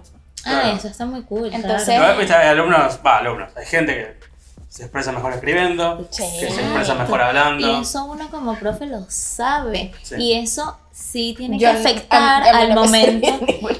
Pero eso tiene que afectar al momento de evaluar una exposición, saber que el que lo dijo mal, por qué lo dijo mal, si fue porque le faltaba expresión o tú te das cuenta que de verdad estudió Sí. y le costaba porque luego le preguntas y si te desarrolla el tema aparte, si el que está escribiendo, cómo lo escribió, cómo lo... Tú te das cuenta de todo eso. Pero lamentablemente sí tenemos que pasar por todas esas experiencias, porque tenemos que, más allá de hacerlos pasar por eso, por crueldad o porque ah, ustedes tienen que pasar por esto porque después va a ser peor porque en la universidad tal, es más bien, yo lo que hacía en quinto y sexto eh, es explicarles a ellos que así tienen que estudiar para que les salga mejor la exposición, como que prepararlos para hacer eso, más que lanzarles la exposición y ya también Claro. incluso los ponía en el aula. Bueno, vamos a hacer juntos la exposición. Bueno, ¿qué, qué tengo que tomar en cuenta? Y A mí las exposiciones sí me se gustaban. tiene eso y eso así Pero en el como grupo pasó otra cosa. pero así como nosotros nos enseñan cómo hacer las evaluaciones, uno le tiene que enseñar al alumno a Cómo presentarse y cómo estudiar para una prueba práctica, cómo estudiar para una selección simple. Y uno eso lo tiene que hacer y eso no se hace. No. Generalmente no se hace. Simplemente te lanzan, esto es una prueba, No, esto pero- es una exposición, esto es una... Sabes que los exámenes orales dependen 100% de ti. Porque eres tú Sí, con el profesor. sí. Las exposiciones no, expo- no a menos que sean Depende. exposiciones solitarias, ¿no? Claro, y Pero si depende es de en tu equipo- esquema, o sea, y depende de la evaluación que está haciendo el profesor y de Pero los si criterios que él está poniendo. no depende de ti. No. Pero te, Porque si está, claro, yo sé que el profesor debería tener la, la, la y cosa se los de evaluar de que manera decir, no, y se los tienes que decir qué está evaluando, cómo Bueno. está evaluando, eso se tiene que hacer, En mi colegio se evaluaba, habían por ítems. claro. Entonces era eh, cinco puntos, por decir Ajá. algo, ¿no? Cinco puntos individual. Ujú. Eh, diez puntos el grupo. Porque Sacaba entonces- cinco individual, cero de grupo, reprobado. Claro. Después, o sea, yo me imagino que grupal tenía más peso porque era el tema de cómo te pones de acuerdo Claro, con el y es grupo. que al final no es... Pero nunca te decían eso. Claro, es por eso, por eso es que hay que explicar el Ujú. por qué todo el tiempo y vuelvo al, al primer Al punto. primer punto. Porque es que nunca saben que en realidad todo eso es para prepararte a ti para la vida, porque en realidad sí los estamos preparando para la vida. Sí te estamos preparando a que te vas a enfrentar a grupos de personas y que tienes que a- en algún momento colaborar o Mm. no, y que vas a poner de tu parte. O, que- estamos- o en qué parte del grupo estás. Exacto, Si qué, eres una qué que habilidad puede tienes que desarrollar, que te puede pasar esto escrito, pero te puede pasar esto también para te- expresarte. En realidad sí es para eso, que obviamente falta un montón, sí, pero eso nadie te lo dice. No. Yo le explicaba a mis alumnos de segundo grado, yo se los explicaba, que tenían que, eh, no sé, eh, sentarse con los pies bien puestos en el piso porque eso da mayor concentración. Eso yo se los explicaba Ok. por ejemplo, y les decía, no, y se había, y eso a ti te lo enseñan, si hay un alumno que le están guindando los pies, eso, es falta, eso le va a generar falta de concentración, tienes que cambiarle la silla, el pitro, la mesa, lo que sea. En la postura, ¿por qué tienes que tener esta postura? No es nada más para que la letra te salga bonita, es para que te concentres, Claro. porque escribir ayuda a tal cosa. Y nadie te dice eso. ¿Para qué hacemos caligrafía realmente? ¿Para escribir bonito? No. La caligrafía tiene un montón de beneficios a nivel neuronales. Siempre pensé que era para escribir también. bonito. También es para la neuro... O sea, estar haciendo siempre con la pinza fina los ejercicios Mm. que, que haces para hacer la caligrafía ayuda. Pero nadie te dice eso. No, En realidad nadie Yo te me, me dice acabo de eso. enterar. yo también me estoy enterando ahorita. Y hacerlos en la posición. Este podcast pasó a ser educativo. ¿Verdad? Ay, sí, lo siento. No, pero está bien. que empecé a hablar. Es Pero mara- no, es Nadie maravilloso. te explica nada. Porque nunca. entonces ahora la gente que nos ve que son papás pueden aplicar estos conocimientos a sus hijitos. Claro. Claro. O sanar traumas del pasado. lo que Claro, sea. también. Exacto, ahora se pueden acostar. Ah. Claro, pero tiene Y no sentido. atacar tan fuerte a las profesoras. No, y pues. tiene sentido lo de la concentración porque esto de estar pen- tiqui, tiqui, tiqui, tiqui, Sí, sí. estás pendiente del pie, no estás pendiente de lo que está pasando. Porque son movimientos, el vos. cerebro. Como yo. Pero yo estoy con esto. Claro, claro, eso es diferente. Esto es diferente. Sí. Es otra cosa. Muy bien, siguiendo. Eh, um, no vale la pena enfocarse en los niños que son problemáticos. Ah, claro, ignorarlos. No, por supuesto que no. O, o sea, en realidad a mí siempre me han gustado, yo lo dije antes, pero siempre me gustan porque es en realidad saber el contexto de ese niño, como, como bien lo decía Angélica, y yo siempre los tomo de aliados, eh, siempre les Bueno, doy la sos, una, atención. vos sos una profe consciente, parece. Bueno, quiero serlo. No todo, no todo el mundo acá. Pero generalmente lo que las maestras hacen es ignorarlo. Sí. Claro. Maestros Sí, o maestros. Sí. Es o lo ignora. Y ya Igual, va. yo he visto Ya ese va. comportamiento en profes grandes. No. No Ah, sé si exacto. existe también en profes de ver. esta nueva generación, ¿no? Tenemos. Eh, Mm, No lo sé. creo No que sé una amiga, una amiga de mi mamá tenía un niño, o no sé si fue así. Hubo un niño que le preguntó a, su, a sus padres: ¿Qué es ignorar? Y los padres le explican: bueno, ignorar. Es, Es lo que vamos a el hacer con vos acto. ahora. y que bueno, ¿te acuerdas la Lo que semana hacen- pasada? Lo que hacen bueno. contigo en el colegio. Exacto, Ay, pero qué en realidad lo, el, el papá le explicó, pero después le preguntó, ¿Por qué? me estás preguntando qué es ignorar? No, porque mi maestra siempre le dice a todas las maestras cuando vamos a ir a tal lado, no, ah, no sé qué, cito, ignóralo, Mm, que él es así. ok. Qué fuerte. Igual, me parece interesante lo que estás diciendo. Ah, yo siempre con mis análisis rebuscados. Pero, pero es una buena comunicación padre-hijo Sí. Sí, sí. en la cual el padre puede rescatar Y si es astuto, ¿no? no sé Y- si es una buena comunicación padre pero es que los niños cuentan todo, quieras o no. Claro, pero Y lo no, para preguntan mí sí, todo, ¿vieron? Porque ¿Por si qué? el papá, porque si el papá A le lo puede pregunta haber dicho otra por cosa. qué, Ah, bueno, exacto. Que porque el papá está le preguntó. indagando porque le da curiosidad. Capaz otra persona dice ignorar es esto y lo ignora. Y- y hace la, la acción, ¿no? Literal. Ignoró Ignorado. la pregunta. Em, Este, pero así claro. es- súper importante, súper importante. Y, a- y aprovechar que justamente los niños cuentan todo, que en esos Y momentos de desarrollar esa confianza. Y todos los días preguntar qué sucedió en el colegio, no solo por preguntar, sino para que de verdad nos Sí, para entender. cosas como esta. Sí, entender. Y también eso lo podemos llevar hasta la misma, hasta las mismas relaciones personales, que es algo en lo que yo particularmente estoy trabajando ahorita a mis 30 años. Todos, en 29. realidad. Sí, Todos pero, estamos todavía em, pero aprendiendo a... de manera consciente, Claro. ¿no?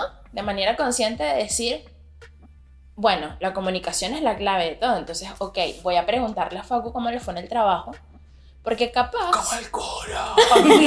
¡Ay, todo Capaz hay una posibilidad muy remota, yo no sé absolutamente nada de, su- de lo que él hace, pero capaz, como capaz. Nadie le puedo dar otro punto de vista que él no había evaluado. Eso No, eso y viceversa. eso Simplemente para escuchar también y, y para darte cuenta de ciertas cosas. Y viceversa también. Claro. Y, y está, y está bueno. Pero sí, la- en los niños problemáticos, sí hay que escucharlos. Hay que ver qué contexto Ahora quiero tienen. hacer una pregunta. ¿Qué son niños Sí. problemáticos? Bueno, los Para niños ti. que... No, no, para mí, los niños que tienden a hacer cosas negativas hacia otros niños, violencia, Ok. que le tienden a gritar, Pero son niños que tienen condiciones espe- especiales o no necesariamente. No necesariamente. No necesariamente. Yo, yo he tenido niños que le clavan lápices a otros. Así. De una. Y esos niños no tienen ninguna, condi- una- ninguna condición, ningún- nada. En Bueno, realidad. Ahí hay un contexto ya social. Y entonces ahí, cuando llamamos a sus representantes y ahí entendimos todo, eh, pero ese tipo de problemas, o sea, yo cuando me refiero a problemáticos son de verdad que ellos generan un problema incluso para ellos mismos. Claro. O sea, hay niños Porque la. No quiero, no quiero generalizar, pero hay muchos maestros, profesores, La como se mayoría. diga, que se dice que los niños problemáticos son los niños que tienen condiciones especiales. No, y son los niños inquietos. Entonces, si eh, tienen a los niños en clase, que yo es lo típico profesor que quiere, que los niños estén sentados haciendo una tarea así perfectos como si fueran un Un robot, robotito. Y hay uno que, que se quiere pagar o que se sienta, o que ya es es un niño problemático. problemático. Y Claro. no, en realidad eso no es un niño problemático. Para mí un niño problemático es que hace estas cosas, Que que te ve o que te ve mal, te reta a ti como profe que no entiende esa figura de autoridad, entonces hay que ver qué problemas con las figuras de autoridad tiene en casa, em, que no entienda ciertas cosas eh, o las instrucciones que uno le dice, que, y en realidad que genere esos problemas para él o, o para Claro. el otro. Para mí eso es un, eh, un niño problemático. Em, una pregunta fuera de lo- del guion que, hic- que hicimos. Em, como... ¿Cómo ¿Cómo? era la cosa? Entonces está fuera de ella. Pero lo leyó, eh, o sea, leyó... Como licenciada en Ciencias pedagógicas, ¿a ti te capacitan para detectar cuando, por ejemplo, un niño tiene algún espectro o algo? No, yo no lo puedo diagnosticar. No, No no, no, diagnosticar, no. Y pero, todos los profesores... pero detectar de forma que puedas hablar con los Sí. padres sí, sí, Como claro. ciertas señales. para, Todos. o sea, como dar una alerta, ¿no? Sí, De- en realidad todos los licenciados en educación y todas las personas que estudian educación estamos capacitados para obviamente referir Claro. a, la- a la psicopedagoga, al psicólogo, al psiquiatra, Claro. a otro si tienes un niño que- con, con, con el espectro autista, Ujú. Lo tuve, sí. capaz me estoy equivocando de, de condición, pero, y, y Ujú. perdón si digo las palabras mal porque no soy especialista en el tema, pero estuve viendo una entrevista que te la pasé la otra vez, Ujú. que era de que esta persona contaba que no puede mirar a los ojos a la persona cuando Ah, está hablando porque es algo típico del espectro autista. Es típico, claro. Entonces, cuando Igual cuando... Ajá, perdón. cuando eres un niño, que yo lo veía mucho, tipo, que los profesores te gritaban y te decían, pero mírame los ojos, pero cuando hablas mira los ojos, no sé qué. Como yo siento que como Forzando profesor, todo el, el- Claro, claro. forzando todo el, el Toda la proceso, además que No, no, vas a, a- uno a sí sabe generar hacerlo. inseguridades y esas cosas. Nosotros llamamos psicología del desarrollo. Psicología del desarrollo te habla a ti de todo. Pero ¿será que es algo actual? Y que los profes viejos no lo... No Recuerda lo- que también la psicología en ese aspecto ha avanzado Bastante. actualmente. Por eso. Eh, pero sí, antes obviamente te llevaban a, a dirección, típico. Hablar con el psicólogo. Eh, o hablar con el psicólogo y por lo menos en Venezuela eso es un tabú.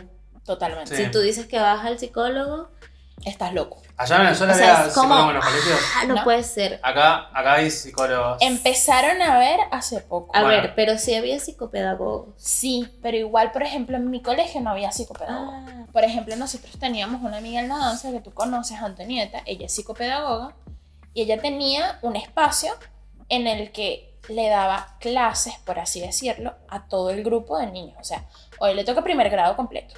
No era solo los niños problemáticos, por así decirlo, ah, sino que era por curso, ¿no? El primer grado, esta hora es psicopedagogía, por así decirlo. Y era como una materia.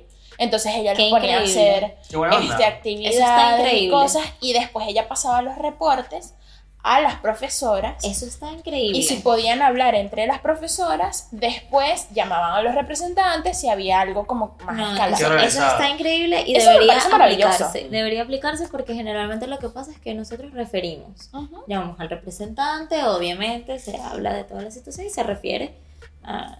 Eso me parece maravilloso. Acá acá era muy porque- sencillo. Si hacías mucho quilombo y el profesor no te podía controlar, te mandaban al psicólogo. Sí, exacto. De- a la dirección Ah. al psicólogo. Sí. A ver qué te pasaba. Pero había un psicólogo. sí, pero. Ya, Hay ya- muchos colegios en donde no había, pero bueno, en donde yo est- estudiaba sí había apoyo. Eh, asesoramiento. estudiaba, ¿no? Te mandaban a, a la iglesia a rezar. Bueno, eso también. Problemas de colegios católicos. Pero en el, en el último Pero donde este- trabajé, que extraño demasiado con mi vida, es un colegio eh, Este era católico también. de monjas, es un O sea, colegio mi secundaria. franciscano, que de hecho tiene una sede aquí, el colegio donde yo trabajé, en Divino Pastor. Divina Pastor. Divino pastor. Aquí hay uno. Eh, y tenía eh, psicopedagogía, tenía eh, departamento de psicología, incluso en la última. Pero allá había una divina pastora. Sí, por eso este se llama Divino Pastor. Es el único de esta rama que se llama Divino Pastor porque ya Divina Pastora estaba. Pero no es el mismo. No, No, no, no. El que yo estoy pensando.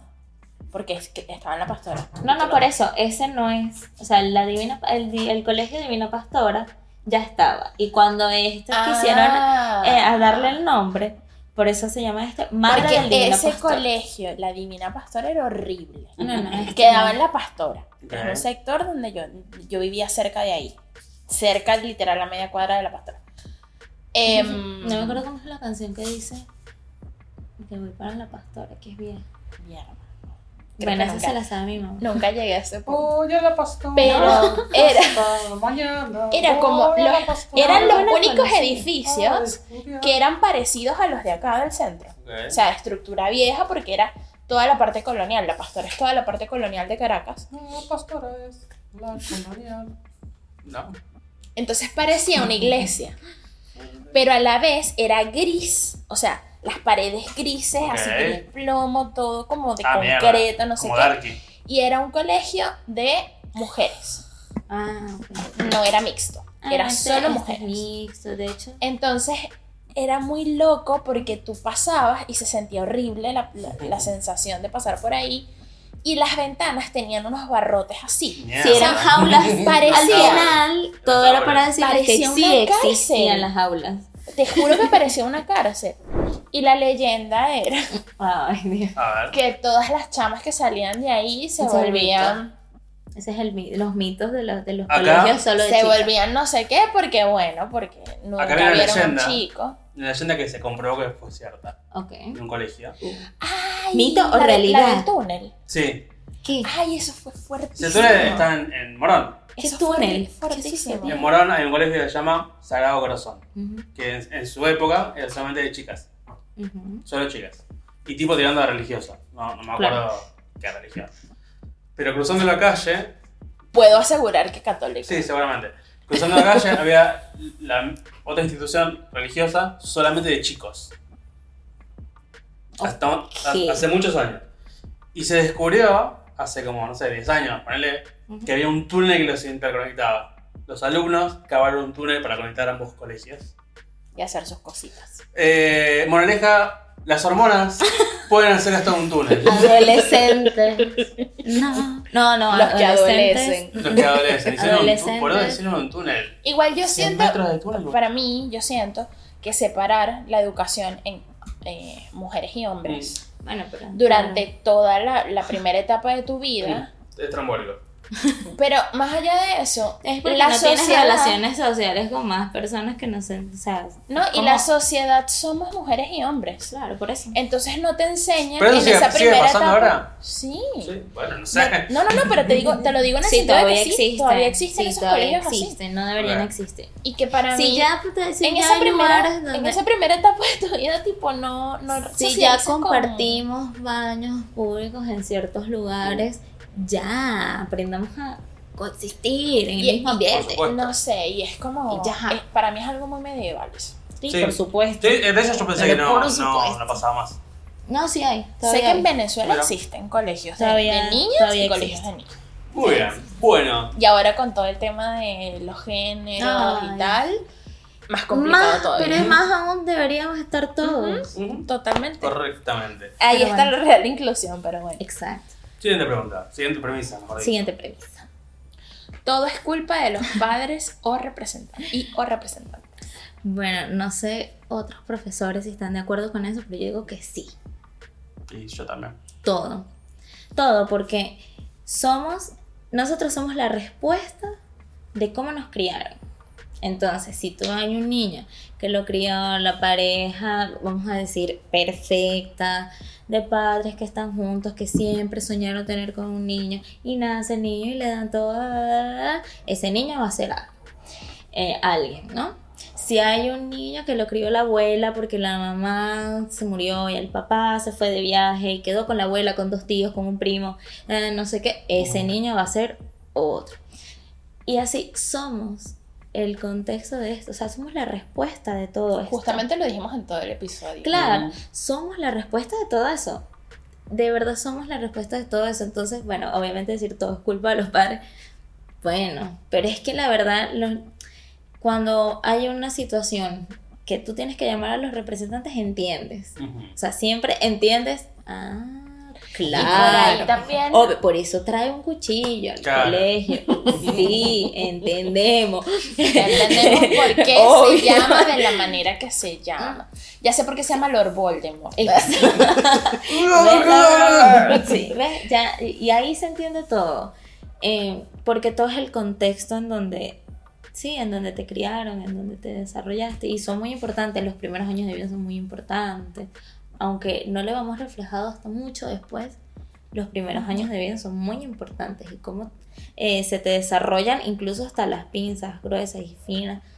Todo eso tiene que ver con la, la manera en la que nos, nos criaron y nos desarrollamos. Totalmente, totalmente. Sí.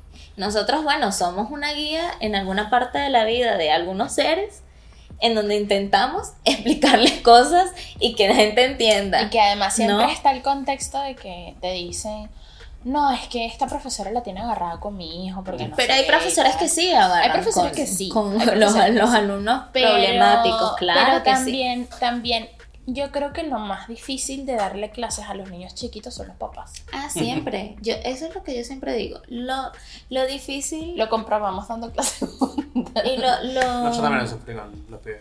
lo padres. difícil no son los niños, ¿no? Los padres. Para nada. La gente piensa Porque que son además, los niños. ah, porque además la gente que piensa que son los niños no le gusta el trabajar con niños Ujú. y está perfecto. y obviamente van a pensar que los niños, un montón de niños en un aula, el desastre y esa gente no quiere estar ahí nunca, pero uno sí quiere y estar ahí con Claro. ellos y hacer las dinámicas, hacer todo, pero el gran problema son los papás siempre. A mí me han tocado buenos papás, debo decir. Cuando dábamos clases tenido- tuvimos la suerte de tener buenos Yo he tenido papás. mucha suerte porque, uff, tengo padres que. Amor y besos a Saludos. todos. Sí, los amo. Y a, a los niños y a los papás los amo. De- sobre todo en el último colegio que lo extraño tanto. De verdad, lo extraño demasiado. Eh, pero sí, todo es culpa de los papás, lo siento. Críen bien a sus niños. Pero- ámenlos. pero- pero Díganles eso- que los aman. Claro, pero y críenlos eso- bien. Eso Pero es sí. algo importante en el sentido de que, bueno, tienes hasta trabajo que hacer. Tienes que hacer bien tus cosas. Si no quieres que tu hijo. claro, claro. Sí, sí. Ok, la última. Última. ¿Qué tenemos? La última y para Por mí, hoy. la más importante. Por, Por ahora. supuesto. Por esta temporada. Una temporada, mira. Si eres un profe joven, no debes saber mucho y estás para llenar un espacio. Bueno, es que, a ver, pasa en muchos lugares que suplen, las, las suplencias las hacen nada más la gente joven. Y es por, por eso, para llenar ese espacio. Eh, pero bueno, yo diría ¿Se que. paró la grabación? ¿No? Yo, yo, Perdón. yo diría que es un mito. Obviamente porque yo soy joven. o todavía me creo joven. Eh, Sí, pero por ejemplo a ti te ven chiquita, eso siempre genera dudas. carita de niña, no sé qué, Voz no de sé qué niña. más. Esto siempre genera muchísima duda. Y hasta que la gente no te conoce, no se da cuenta de, o sea, todo lo que es, mira, mira, todo lo que hemos dicho, Sí. todo lo que hemos desmentido y, Y- es un montón. Pero es muy normal. Al principio sí, Igual la gente es te genera también. miedo. Sí, La claro. gente es Pero es, prejuiciosa. es- Sí, la es- es gente- el prejuicio que te Claro, genera sí. la sociedad. De que Sí, eh, sí. El, el viejo es el sabio, ¿no? Igual yo, yo entiendo que hay cosas que te da solamente la experiencia. Sí. Pero eso no quita que, que seas nuevo en algo, lo vayas a hacer mal. Todos pasamos por ese proceso. Todos fuimos nuevos en Por algún supuesto. ¿Mm? Y yo diría que muchas veces esa experiencia te estanca en una sola cosa y no te deja actualizar. Y al final cuando tú actualizas cosas, estás probando cosas nuevas. Sí. Entonces no es ser joven, ¿no? la verdad. Siem- porque siempre estamos intentando mejorar esa, esa experiencia. Pero sí hay instituciones en las que, bueno, no sé si a nivel educativo te van a contratar en un colegio si no tienes un título universitario que Si eres estudiante al menos. Claro, pero por lo menos que estés haciendo algo alusivo, Claro. ¿no? Sí, sí, sí. Pero Bueno, en las escuelas de maquillaje que Ah, yo he claro. estudiado, han- a- es como que nos egresamos al, al- ahí y ahí agarran a, a mismos alumnos para que les den que cla- pasa es- capacitaciones y pasa clases es a que depende también de las capacidades que tenga esa persona, siento yo, Claro. que tienes que evaluar, tienes que evaluar muy bien. Y si está en la capacidad, Pero- mira, hay muchos alumnos que son brillantes y tú lo sabes desde chiquitos que es como, ¡ah! mira cómo se desenvuelve. Pero en mi rubro, ahí es donde yo sí siento que en mi rubro no debería ser así porque la experiencia juega un papel fundamental. Porque es un papel de atención al cliente. Obviamente, todo lo que tiene que ver contrato a, a alumnos, no sé qué, es una atención al cliente. Pero en, El maquillar, dices, ¿no? en hacer maquillajes, maquillar, necesita gente que realmente haya estado Sí, claro, en, lo haya en hecho. contextos de maquillar gente, Bueno, y personas ahí diferentes. entra, ahí entra lo otro, dar clases. O sea, no, mm, no solamente necesitas saber de la materia o de maquillar o de bailar o de... Tú de verdad necesitas, aunque sea algún componente pedagógico, Mm.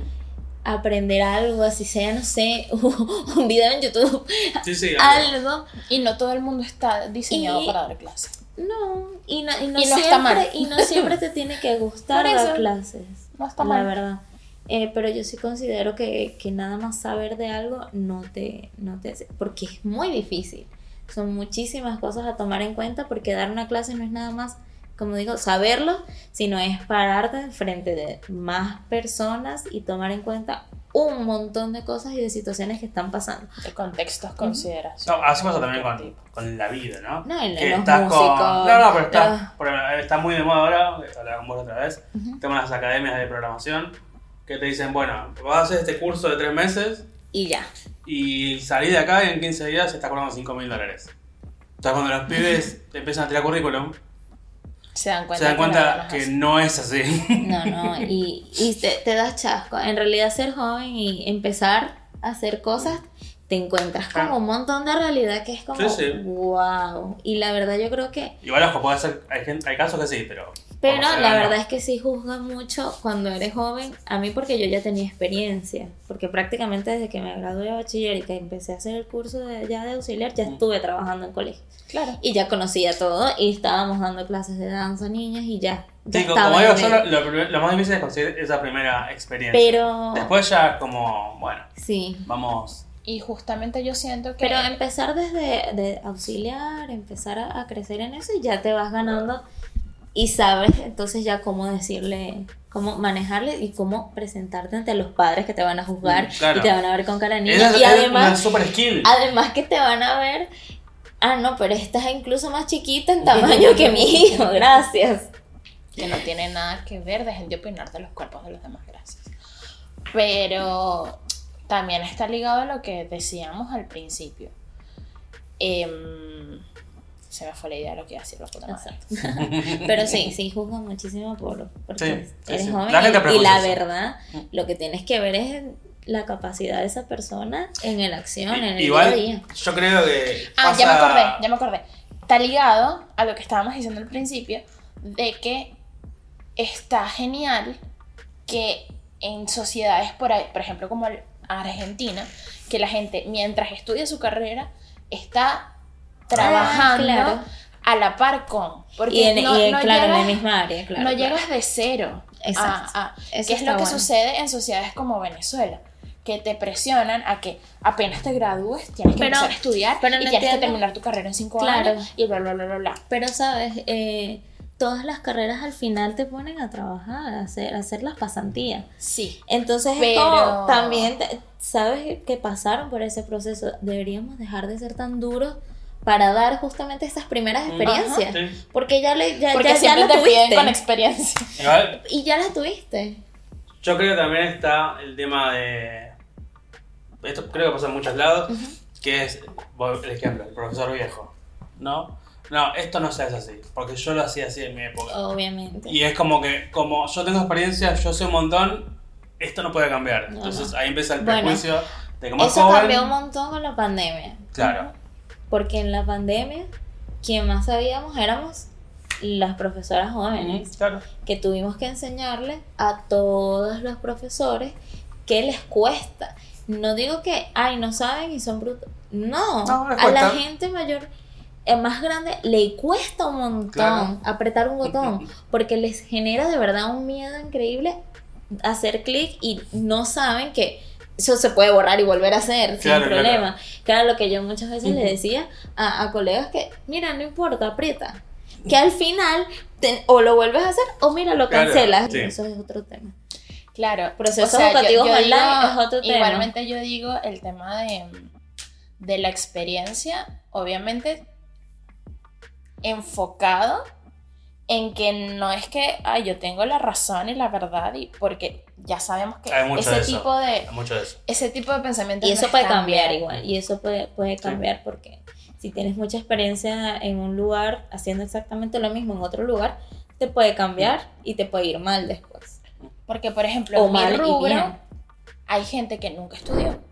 Digo de manera académica, ¿no? Que Claro. nunca fue a y una, es, a una empresa y y, es tal, no sé qué. claro. Y la gente rompe. Vamos a decir autodidacta Mm. por... porque, Y tiene, bueno, y tiene una habilidad increíble. Sí, tienen un talento sí, impresionante, sí. practicaron un montón de tiempo, desarrollaron una técnica espectacular y además empezaron a maquillar amigos, a vecinitos, no sé qué, Sí, sí. ta, ta, ta, ta, ta, y se generaron una carrera espectacular, mejor que cualquier persona que fue una, una, una academia. Sí, hay de todo. Totalmente. Esta, Hay de todo, este 2023 hay de todo. hay de todo.